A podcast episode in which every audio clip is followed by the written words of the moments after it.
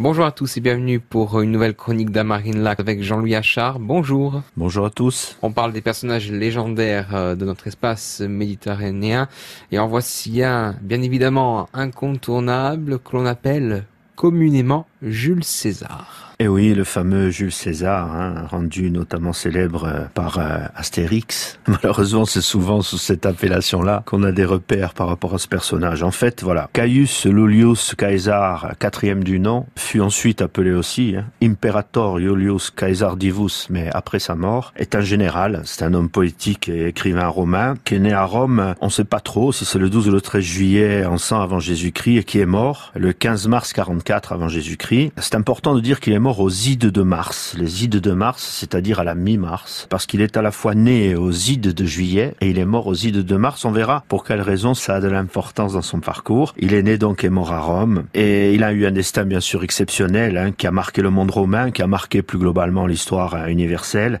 C'était un personnage ambitieux, très brillant, qui s'est appuyé sur un courant réformateur et démagogue pour euh, asseoir son ascension politique. C'est un stratège, un tacticien habile. Il a longuement démontré tout au long de sa carrière il a repoussé les frontières romaines jusqu'au Rhin et à l'océan Atlantique en conquérant notamment bien sûr la Gaule. Il a utilisé ses légions pour s'emparer du pouvoir. Il est allé jusqu'à se faire nommer dictateur à vie et il a été assassiné, comme souvent les dictateurs, par une conspiration de sénateurs. Par la suite, il fut divinisé et son fils adoptif, euh, vainqueur de Marc-Antoine, célèbre également, notamment parce qu'il a été l'amant de Cléopâtre. Son fils donc adoptif, Octave, a achevé la réforme de la République romaine. C'est lui qui fonda donc entre autres l'Empire romain. Jean-Louis, que sait-on précisément de Jules César? Caius Iulius Caesar IV est le fils de Caius Iulius Caesar III. D'ailleurs, une petite précision, Caius Iulius ce n'est pas son prénom, c'est son nom de famille. Alors on l'appelait Caesar parce qu'il était de coutume dans les familles nobles que l'enfant qui vient de naître porte un surnom. On l'appelle Caesar, ça signifie éléphant, et la légende dit qu'il avait un ancêtre qui avait donc euh,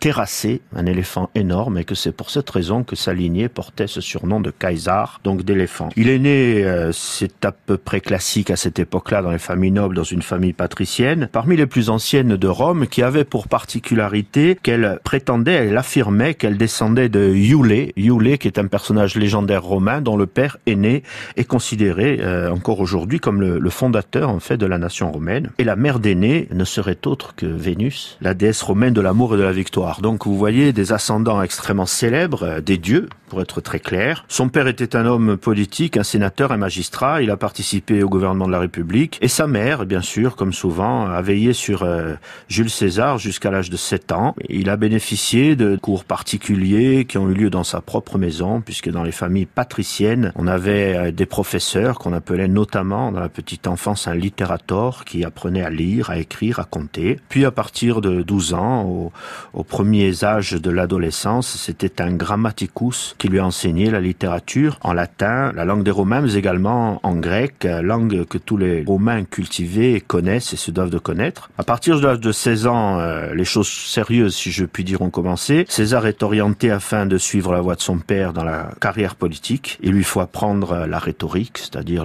l'art de parler en public. Pour les convaincre sur le forum, il étudie donc attentivement cette rhétorique et à côté de cet euh, engagement, de cet enseignement intellectuel très poussé, il reçoit également une formation militaire très pointue et il s'initie aux techniques de combat, euh, à la tactique, à la stratégie. On sait euh, par les écrits que César sera un athlète extrêmement brillant qui pratiquait aussi bien l'équitation euh, que l'athlétisme ou, la natation. Euh, mais on verra que malgré cette, jeunesse et cette éducation très pointue, euh, tout n'était pas rose dans, dans la jeunesse du futur grand général.